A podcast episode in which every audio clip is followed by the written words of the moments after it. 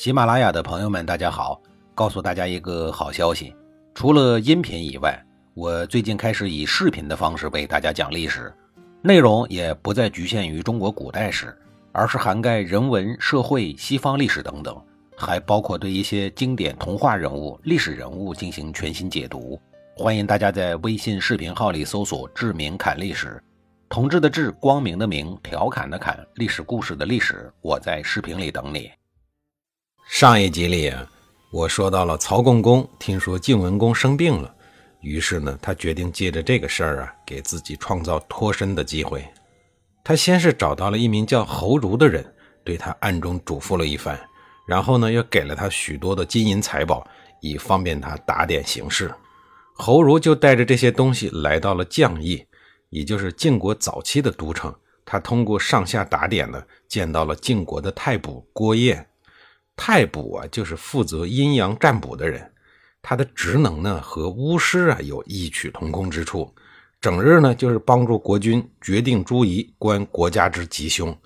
至于他是怎么观的呢，我也不知道。侯儒按照计划，先是给郭燕送了一份厚礼，然后将事先准备好的话一字一句的说给了郭燕，说城濮之战爆发前，晋侯为了给楚国的子玉设计。以复国为由，迫使我主曹共公写信背叛楚国。我主按照晋文公的要求都逐一照做，可是晋文公呢，却迟迟的不兑现承诺。这要是传出去，那天下还有谁敢相信晋国呢？郭燕一脸无奈的回答他说：“呀，晋文公做事呢，自有他的分寸，我也是无能为力。”侯儒对他说：“太卜在晋文公面前说话，还是很有分量的。”只要您能伸一伸手，我主就有救了。还请太卜务必要帮忙啊！郭燕不知道侯儒打的什么主意，就问他：“你到底想要干什么呀？”侯儒便如此这般、这般如此的把计划讲了一遍。郭燕听完了以后犹豫不决。这时候啊，侯儒随即奉上了一大包金银玉器，郭燕顿时两眼发光。随即呢，他又叹了一口气，说道：“也罢呀，此事呢，确实是因晋国而起。”我就替你努力的试一把看看。第二天，郭燕来到了晋文公的病床前来探望病情。晋文公就询问他自己的病情如何。郭燕不急不慢地对他说：“啊主公这个病呢，要是想赶快好啊，倒也容易。可是呢，就怕您不答应。”晋文公有些莫名其妙，用下巴示意一下郭燕，让他往下说。郭燕继续开口说：“主公与齐桓公同为霸主。”当年齐桓公会盟的时候，册封了很多异姓之国。可主公开了两次会盟，不但没有册封，反而还攻打了曹国、魏国这样的姬姓之国。两国国君呢，也被关进了监狱。相比之下，如何的不令人反思呢？见晋文公没有面露不悦，郭燕大着胆子继续说道：“那曹国呀，乃是曹叔震泽之后。”与晋国的先君唐叔虞同为文王之后，根基很深。主公一直把他关在了监狱，不仅天下的世人看在眼里，对您会有所非议，就是晋国的列祖列宗也不能答应啊。正是因为这个原因，九泉之下的老祖宗们才降罪于主公。主公您因此啊得了大病，如果您能知错便改，您的病呢很快就会不治自愈的。晋文公仔细想一想，觉得郭燕这话吧，的确是句句在理，确实感觉到自己做的有些过分，于是立刻派人把曹公公给释放了，并允许他回到曹国继续担任国君。由于晋文公做完这件事以后呢，心情十分愉快，再加上他本人啊，也只是得了风寒，因此呢，没多久啊，病就痊愈了。晋文公因此对郭燕呢，也就是更为的信任。宁于正是因为听说了这件事便也有了自己的主意。他对魏成功说：“晋文公因为太卜的一番话，就下令放了曹公公，可以说明他虽然不近人情，但是呢，却是一个相信鬼神的人。如果我们能够利用他这一点呀，说不定也可以达到目的。”魏成功也认为如此，于是呢，就让宁于全权的办理。宁宇找到了医生，让他写一封信给晋文公，说魏成功喝毒酒啊，都喝了一年多了，却仍然的精神饱满，可能是因为有天神的保佑。如果杀了他呀，恐怕会得罪上天。为了确保成功啊，宁于又请魏成功给鲁喜公写了一封信，希望鲁喜公看在魏鲁两国姻亲的面子上，替魏成功在晋文公面前求情。鲁喜公见了信以后呢，欣然答应。他派人分别给周襄王和晋文公送去了白璧十对，希望他们能够放魏成功一马。周襄王本来就没有想要杀魏成功，见鲁喜公出面呀，也写信给晋文公替魏成功求情。晋文公一看众怒难犯呀，再加上他内心对鬼神之说的敬畏，经过反复考虑呢，他终于答应了下来。公元前六三一年。在洛阳关押了一年多的魏成功，终于踏上了回国之路。然而，在魏成功面前还有一个问题，那就是魏国现在已经有了新的国君，也就是叔武的弟弟公子瑕。魏成功要是这样回去，双方必然要有一番冲突。所以在回去的路上呀，魏成功就筹划该如何来对付袁轩，对付公子瑕。几天以后，在魏国一直坚守阵地、假装蹲监狱的周传收到了魏成功的来信。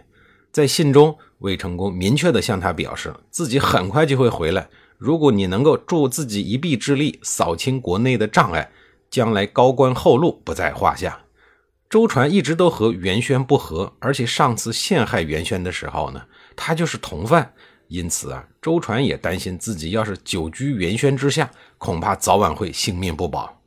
所以他马上就给魏成功回信，表示自己愿意站在魏成功这一边。信发出去以后呢，周传就开始在国内网罗过去效忠于魏成功的野井等人，为政变积蓄力量。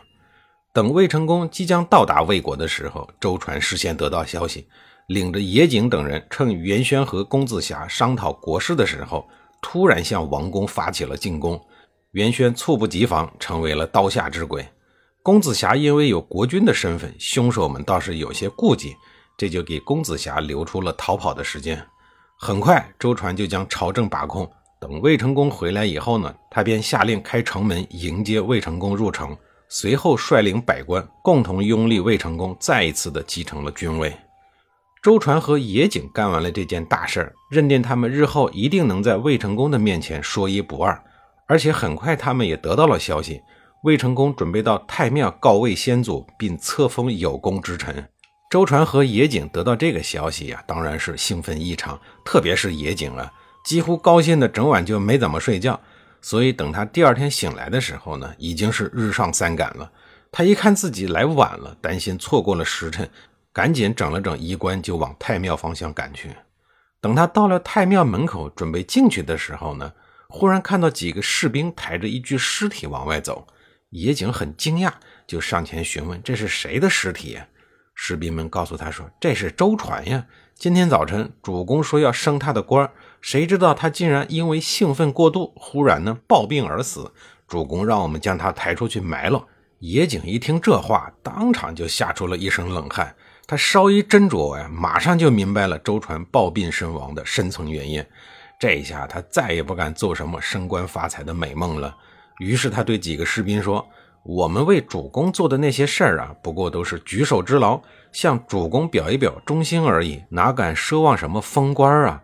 还请几位转告主公，我年纪大了，早已经厌倦了官场，今日愿意辞去一切的官职，离开魏国，只求在别国做一个寻常的百姓，能够顺利终老就好。”魏成功后来听到这样的话以后呢，觉得野井很识趣，就痛快地答应了他。还让人给野井送去了不少的金银财物，作为他下半生的养老之用。野井就是因为识趣，在最后的险象中得到了一个善终。